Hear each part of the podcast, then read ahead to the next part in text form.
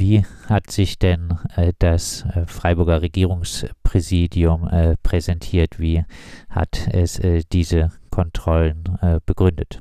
Ja, das Regierungspräsidium hat ähm, die Kontrollen eben damit begründet, dass man es eben mit einer besonderen Unterbringungssituation zu tun hat und da eben die Rechte und Betroffenheiten eben von verschiedenen Personen äh, mit verschiedenen Hintergründen, teilweise äh, aus traumatisierenden Zusammenhängen, aus verschiedenen Kulturkreisen, mit verschiedenen religiösen Hintergründen, dass man das eben äh, miteinander in Einklang bringen müsse und dass dafür eben, dafür fällt dem Regierungspräsidium Freiburg eben aber vor allen Dingen ein, dass man dafür eben ganz strikt, äh, ganz strikte Regelungen aufstellen muss, die dann auch ganz scharf kontrolliert werden müssen.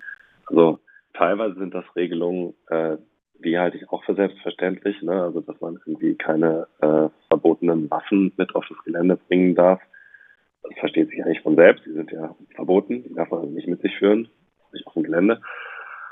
Äh, warum man jetzt aber BewohnerInnen einer Land, also so einer Erstaufnahmeeinrichtung dann unter den Generalverdacht stellt, dass sie halt äh, besonders geneigt sind, solche Gegenstände dann auch unbedingt mitzubringen, da kann man schon mal das erste Fragezeichen setzen. Ich habe in dem ganzen, in diesem ganzen Verfahren seit dem Punkt, als ich es übernommen habe, das Gefühl gehabt, hier wird im Prinzip eine Gefängnisinfrastruktur geschaffen mit dem, also mit dem einzigen Unterschied, dass die BewohnerInnen äh, erstens nicht so genannt werden, also werden nicht InsassInnen genannt, und dass sie das Gelände tagsüber verlassen können, ja, oder jederzeit verlassen können, aber sie sind ja verpflichtet, dort zu wohnen. Ne? Also, ähm, alles andere, was diese Hausordnung hergibt und welchen Geist sie auch atmet, ist eigentlich der von der, von der Justizvollzugsanstalt. Und das, ähm, das ist natürlich mit ganz erheblichen Eingriffen in die Grundrechte verbunden und ähm, diese Problematik scheint dem Regierungspräsidium, wenn überhaupt nur in Ansätzen, überhaupt bewusst zu sein. Also da, da sieht man die Lösung halt eher in der eher in der strikten Kontrolle und weniger in der Frage der, des Ausbalancierens und auch des Gewährens von Freiräumen, um eben Konflikte zu entzerren. Die Schilderung des Regierungspräsidiums äh, Freiburg, decken die sich mit den Erfahrungen äh, auch äh, deiner Mandanten, die äh, früher in der Lehre gewohnt hatten? Naja, also an einigen Stellen ja, aber an anderen Stellen auch nicht. Also so hat das Regierungspräsidium Freiburg gestern bei der Verhandlung äh, einmal mehr behauptet, dass niemandem der Zugang verwehrt werde, nur weil ähm, er oder sie äh, also zu den verbotenen Gegenständen gehört, gehören eben auch bestimmte Lebensmittel, ne, verderbliche Lebensmittel äh, bei sich habe. Und äh, meine Mandanten haben mir geschildert, ähm, äh, dass ihnen der Zugang schon verwehrt worden sei, weil sie ein Glas Erdnussbutter dabei gehabt hätten. Ne? Selbst wenn man die Hausordnung zugrunde legt, wäre das rechtswidrig, ja. Weil es ist kein verderbliches Lebensmittel im Sinne der Hausordnung. Aber ähm, ja, also es deckt sich, es deckt sich eben an entscheidenden Stellen nicht. Und auch äh, so wie vom Regierungspräsidium ähm, geschildert wurde, wie die Kontrollen stattfinden sollen, also gerade auch die Zimmerkontrollen, dass da also nur mit Zustimmung der BewohnerInnen das Zimmer betreten wird und das zur Nachtzeit, das nie passiert und so weiter. Ähm, äh, das, ähm, äh, das konnten meine Mandanten eben auch nicht bestätigen. Also ähm, Emanuel hat während der Versammlung eben auch geschildert, dass äh, es regelmäßig vorgekommen sei, dass eben nachts auf den Gängen entlang gegangen wird von den Securities und einfach so Zimmertüren geöffnet und reingeschaut wird und man dann eben nicht schlafen könne und dass er ähm, nie das Gefühl hatte, dass er da irgendwie einen, einen privaten Rückzugsraum hatte, obwohl er jedenfalls nach unserer Rechtsauffassung Anspruch darauf hat. Gegenüber Radio Dreieckland äh, fiel mal vom Regierungspräsidium äh, Freiburg der äh, vielsagende äh, Satz äh, zur Freiwilligkeit der Zimmerkontrollen. Äh, die Freiwilligkeit werde hergestellt. durchaus vielsagend diese Formulierung. Kam denn kam denn die Perspektive äh, der äh, Kläger, äh, drei waren anwesend in äh, Mannheim äh, bei der Verhandlung vor dem VGH, wurde diese ausreichend gewürdigt? Also nach meiner Einschätzung nicht. Ähm, es ist gelungen, sozusagen Emanuel als den einzig im formalen Sinne verbliebenen Antragsteller. Also das ist jetzt juristische Klugscheißerei, ne, dass ich Antragsteller und nicht Kläger sage, aber im sozusagen im streng juristischen Sinne sind das, ist das ein Normenkontrollantrag, deswegen sind das Antragsteller. Also ein, er war der einzig wirklich Verbliebene. Äh, für die anderen hatten wir das Verfahren für erledigt erklärt, weil sie eben ausgezogen waren. Und bis zuletzt war dann eben nur noch er da. Und er hatte also eine ähm, sozusagen eine prozessuale Rolle als Antragsteller in dem Verfahren und da ist es mir auch gelungen, jedenfalls einmal den Senat dazu zu bewegen, ihm das Wort zu erteilen, um ähm, die Situation in den Zimmern zu schildern. Das war dann okay, da konnte er ein bisschen was sagen, aber der Senat hat schon im Vorfeld oder die Vorsitzende, die das ansonsten, finde ich, eigentlich sehr zugewandt gemacht hat, hat da schon so ein bisschen signalisiert, dass sie das eigentlich nicht so wahnsinnig wichtig findet. Ähm, und das war dann während der Vernehmung von ihm wurden durchaus auch vom Senat Nachfragen gestellt. Also sie haben sich dann doch dafür interessiert, was er gesagt hat. Aber ausreichend gewürdigt, würde ich sagen. Also werden wir dann sehen, was in der Urteilsbegründung steht, aber ausreichend gewürdigt. Ähm, jedenfalls während der Verhandlungen, finde ich, sind sie der Rolle hm, von ihm jetzt als Antragsteller nicht wirklich gerecht geworden. Dass sie jetzt äh, die zwei anderen sozusagen ehemaligen Antragsteller, die sich im Publikum befanden, dass sie die nicht noch mit einbezogen haben als Zeugen. Das war auch nicht zu erwarten. Man hätte einen entsprechenden Beweisantrag stellen müssen. Der wäre wahrscheinlich abgelehnt worden. Also das war jetzt, das war für mich nicht überraschend. Äh, die Rolle von Immanuel, die hätte man schon ähm, stärker würdigen können noch. Und ich habe dann noch an einer anderen Stelle mal versucht, darauf Bezug zu nehmen, dass es doch wichtig wäre, äh, da jetzt auch mal die betroffenen Perspektive zu hören. Also als es darum ging, wie laufen denn diese Kontrollen sozusagen vor der am Eingang ab und wie wird das wahrgenommen, auch da hat sich der Senat eben auf die ähm, Einschätzung zurückgezogen, dass er gesagt hat, na ja, uns geht es ja darum, was in den Normen drin steht und nicht, ob die dann möglicherweise vor Ort rechtswidrig vollzogen werden. Das müsste man dann eben in entsprechenden Einzelverfahren klären, was juristisch formal korrekt ist. Ne? Also es geht eben hier um, um die Hausordnung. Und es geht nicht darum, ob der, der Sicherheitsdienst oder andere sich möglicherweise selbst nicht an die Hausordnung halten. Ich hätte mir gewünscht, dass, ähm, dass die Rolle der Antragsteller vom Senat etwas mehr gewürdigt würde. Ähm, ich habe das vor Verwaltungsgerichten aber auch schon deutlich schlimmer erlebt. Also ich möchte jetzt auch hier nicht zu sehr in so ein Senatsbashing abgleiten, das wäre das wär nicht angebracht. Eine äh, Frage, die sich ja bei diesem äh, Verfahren äh, stellt, äh, du hattest gesagt, Emanuel ist der äh, letzte verbliebene Antragsteller. Äh, eine Frage, die Entschuldigung, Entschuldigung, dass ich unterbreche, der anwesend war. Also Quashi ist auch noch Antragsteller, der befindet sich aber eben, wie du schon sagtest, in Ghana, der ist abgeschoben worden. Genau, äh, da ist ja die Frage, die sich stellt, oder äh, sind äh, die Antragsteller überhaupt klageberechtigt, weil sie ja praktisch äh, jetzt ganz aktuell nicht mehr von der Hausordnung betroffen äh, sind. Hat sich dort der Verwaltungsgerichtshof äh, zu verhalten? Hm, also er hat über sich überhaupt nicht in die Karten blicken lassen, wie er das sieht. Ähm, er hat zur Sache verhandelt. Also er hat jetzt nicht gesagt, wir reden über die Zulässigkeit und äh, sonst über nichts mehr. Also er hat auch Unterlagen noch beiziehen lassen, die also die Dienstunweisungen und die Verträge mit dem Sicherheitsdienst, äh, die für die Zulässigkeit keine Rolle spielen, also Zulässigkeit des Antrags, sondern eben nur für die Begründetheit. Da mag man Schlüsse draus ziehen oder auch nicht. Ja.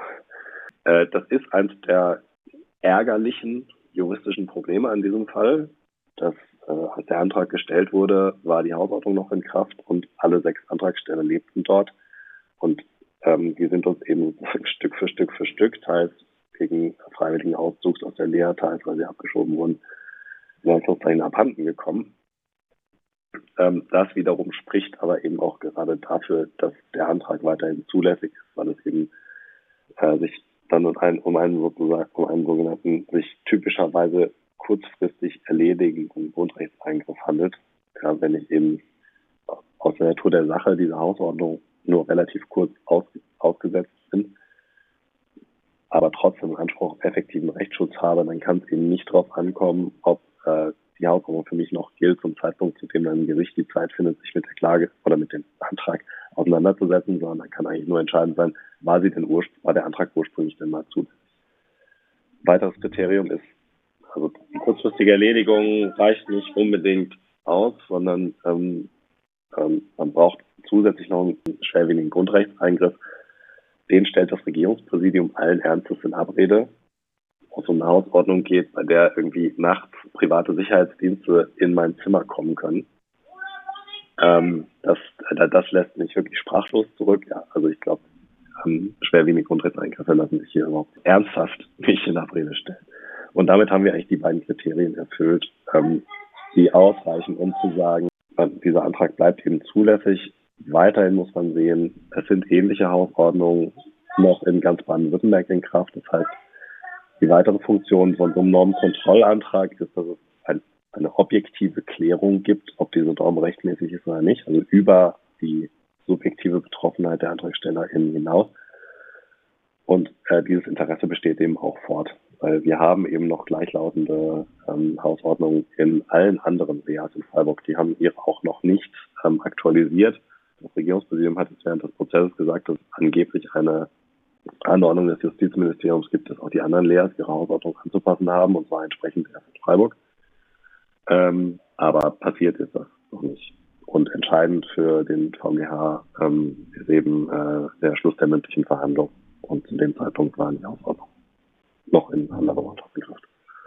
Die wohl wichtigste Frage des äh, Verfahrens äh, ist ja, über die wir auch bei Radio Dreikland immer wieder äh, berichtet haben, ist ja äh, die Frage, äh, sind äh, Zimmer einer Erstaufnahmeeinrichtung Wohnungen, für die auch das Grundrecht auf Unverletzlichkeit der Wohnung gilt oder nicht? Von verschiedenen Gerichten wurde das auch äh, verschieden ausgelegt. Äh, in, äh, bei der Lea Ellwangen in einem äh, Prozess äh, stellte das äh, Verwaltungsgericht äh, Stuttgart, äh, verglich die Zimmer eher mit Zimmern in einem Gefängnis. auch vielsagend, das Institut für Menschenrechte, das Deutsche Institut für Menschenrechte hat eigentlich äh, schon auch vor längerer Zeit äh, klargestellt, dass äh, Grundrecht auf Unverletzlichkeit der Wohnung gilt auch in äh, Flüchtlingsunterkünften und äh, für Zimmer, in denen geschlafen wird, äh, dort auch in Erstaufnahmeeinrichtungen. Ja, ähm, was hat dort der Verwaltungsgerichtshof, wie hat er sich dort verhalten? Was würdest du sagen? Ähm, gilt das Grundrecht auf Unverletzlichkeit der Wohnung auch in der Landeserstaufnahmeeinrichtung? Also meine Auffassung dazu ist jetzt wenig überraschend. Ja, selbstverständlich, würde ich sogar sagen. Und äh, mit dieser Auffassung befinde ich mich aber glücklicherweise auch in guter Gesellschaft. Also äh, das kann man ohne weiteres als die herrschende Auffassung auch in der juristischen Literatur ähm, zu, diesem, zu diesem Punkt bezeichnen. Es gibt zum, zu Erstaufnahmeeinrichtungen, anders als zu Gemeinschaftsunterkünften, noch wenig Rechtsprechung, was das Ganze angeht, also wenig Gerichtsentscheidungen, die sich dazu verhalten. Genau zwei, das eine ist, ein, also nach unseren Recherchen und auch nach den Recherchen des VGH, genau zwei, das eine ist eine Entscheidung im Rahmen eines Prozesskostenhilfeverfahrens des Verwaltungsgerichts Kassel. Das geht wie selbstverständlich davon aus, dass es ähm, sich um Rückzugsräume und damit um Wohnungen handelt und geht eben von dem vom Bundesverfassungsgericht geprägten sehr weiten Begriff einer Wohnung nach Artikel 13 Grundgesetz aus. Also da reicht es eben, dass es ein Rückzugsort ist, ähm, in dem quasi sich der, der Inhaber oder die Inhaberin ja zum Schutz der Privatsphäre quasi zurückziehen kann. Ähm, und der muss also auch nicht absolut geschützt sein oder so dafür, dass das eben vom Recht dann geschützt wird. Und es gibt eine äh, sehr unerfreuliche Entscheidung des Verwaltungsgerichts Stuttgart, mit einer sehr umfangreichen Argumentation, in Klammern, wenn man halt gegen alle anderen an, anargumentiert, dann muss man sich auch was einfallen lassen, Klammer zu, äh, dann zum Ergebnis kommen will, dass das angeblich äh, nicht dem Schutzbereich ähm, von Artikel 13 Grundgesetz, also Unverletzlichkeit der Wohnung unterfällt. Das, die Auffassung halte ich für abenteuerlich und zwar deswegen, weil ich meine, dass den BewohnerInnen einer Erstaufnahmeeinrichtung in Klammern selbstverständlich ein Anspruch, ein rechtlicher Anspruch zusteht, dass ihnen entsprechende Rückzugsräume zur Verfügung gestellt werden. Und dann kann eben nicht eine untergesetzliche Nutzungsordnung, die ja diese Hausordnung ist. Ne? Das ganze Hausordnung findet ihre angebliche Rechtsgrundlage im Flüchtlingsaufnahmegesetz in Deutschland Paragraph 6 Absatz 3 und da steht drin, das Regierungspräsidium kann eine Nutzungsordnung erlassen. Ähm, und wenn ich jetzt aber einen rechtlichen, in Klammern auch sogar unionsrechtlichen Anspruch darauf habe, dass mir entsprechende Rückzugsräume zur Verfügung gestellt werden, dann kann ich nicht durch eine möglichst restriktive Ausgestaltung von so einer Nutzungsordnung dann plötzlich ähm, äh, dafür sorgen, dass ich mich an weniger strikten Grundrechtsbindungen zu orientieren habe. Und das genau versucht das Regierungspräsidium in seiner Argumentation und auch das Verwaltungsgericht Stuttgart. Also die, die, die zäumen quasi das Pferd von hinten auf und sagen so, naja, also dafür, ob das eine Wohnung ist oder nicht, kommt es ja auf den Zustand an, den wir tatsächlich vorfinden. Jetzt schauen wir uns das an. Die Hausordnung sagt ja quasi, ihr habt nirgends Rückzugsräume, die können jederzeit zu euch reinkommen, also es ist keine Wohnung. Und das, das, das finde ich, also das finde ich schon dreist, muss ich sagen, diese Art von Argumentation, weil ähm, jedenfalls, wenn man so ein bisschen aufgepasst hat bei der Grundrechtslehre, dann geht es wohl andersrum. Dann muss ich mir nämlich überlegen, okay, welche Rechte finde ich denn da vor und äh, was passiert denn mit denen, wenn jetzt eine Nutzungsordnung in die eingreift? Und ähm, deswegen äh, finde ich die, die Antwort hier eindeutig. Ähm, der Verwaltungsgerichtshof hat sich hier nicht so richtig in die Karten schauen lassen. Er hat in seinem Eilbeschluss, den es ja schon gab im äh, Juni vergangenen Jahres, äh, da hat er das als offen bezeichnet und sozusagen die Argumente pro und contra so ein bisschen dargestellt. So in etwa lief das während der Verhandlung jetzt auch. Und dann wurde eben uns das Wort erteilt und dem Regierungspräsidenten das Wort erteilt. Und dann durften wir eben da unsere Auffassung nochmal äußern. Was ähm, interessant war, war, dass die, dass die Berichterstatterin, äh, Frau Richterin Spiri, also sie hatte eben, sie, sie hatte wohl Interesse daran, woher ich denn meine, dass dieser Anspruch auf, äh, auf Einräumung entsprechender Rückzugsorte stamme. Und also da äh, sehe ich zwei bis drei Hauptanknüpfungspunkte. Ich glaube, der naheliegendste ist ähm, das Asylgesetz und das äh, Flüchtlingsaufnahmegesetz verpflichten eben die BewerberInnen dazu, ihren Wohnsitz zu nehmen, also zu wohnen, so wörtlich in den, im Gesetzeswortlaut, ähm, in diesen Erstaufnahmeeinrichtungen und aus dieser Pflicht folgt eben jedenfalls in einem Rechtsstaat, der den Grundrechten verpflichtet ist, dann auch ähm, das Recht dort zu wohnen, beziehungsweise jedenfalls die Pflicht des Staates, eine angemessene Wohnung dann eben auch bereitzustellen. Und ähm, wenn irgendwas zu einer Wohnung als sozusagen Kern dazugehört, dann ist es wohl ein Rückzugsraum, wo ich sagen kann, so hier bin ich für mich oder hier bin ich jedenfalls mit meinen MitbewohnerInnen da kann jedenfalls der Staat nicht so einfach drauf zugreifen.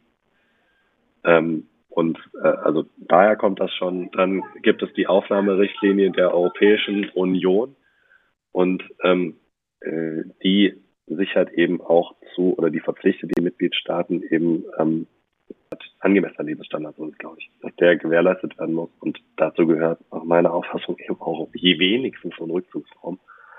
Und und dritte Ebene könnte eben das Verfassungsrecht sein, also einen Anspruch auf menschenwürdige Unterbringung haben selbstverständlich auch Geflüchtete ähm, in Deutschland. Und auch dazu, meine ich, gehört auf jeden Fall jedenfalls die Bereitstellung eines Raums, in dem ich mich zurückziehen kann.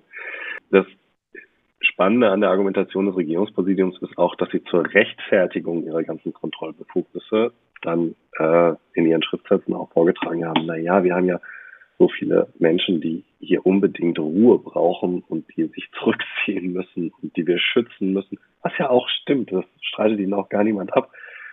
Ähm, nur das Regierungspräsidium äh, nutzt das, wenn sie Eingriff rechtfertigen wollen. Aber wenn es dann darum geht zu sagen, ähm, gibt es bei euch eigentlich Rückzugsräume, dann sagen sie, nein, nein, nein, nein, die gibt es auf gar keinen Fall äh, weil dann äh, unterlegen wir ja hier den strikten Bindungen von Artikel 13. Also da sieht man auch schon, das passt eben vorne und hinten nicht zusammen und ist eine Argumentation aus der Not heraus, die ich offen gestanden dem Regierungspräsidium auch noch gar nicht mehr so richtig ähm, übel nehmen kann. Weil was sollen sie denn machen? Der Landesgesetzgeber hat ihnen eben keine hinreichende Rechtsgrundlage zur Verfügung gestellt.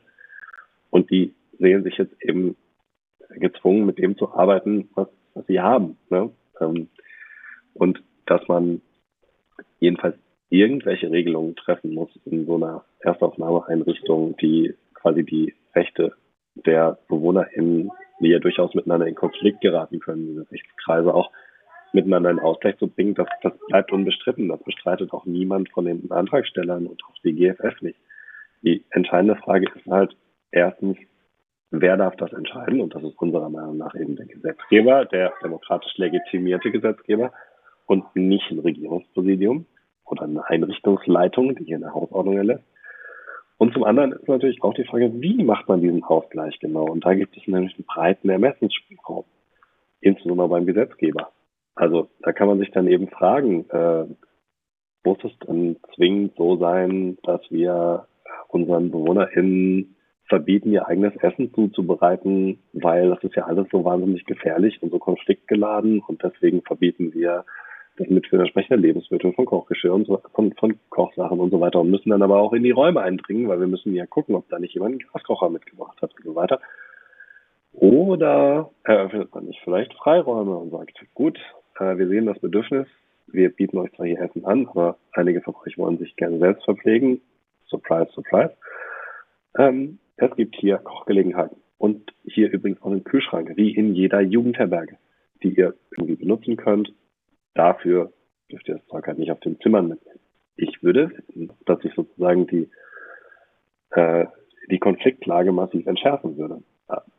So, also das nur als Illustration sozusagen, welche Wege man eben auch gehen könnte und welche Wege vielleicht in einem parlamentarischen Prozess der Öffentlichkeit verpflichtet ist, dann auch äh, eher zur Sprache kämen.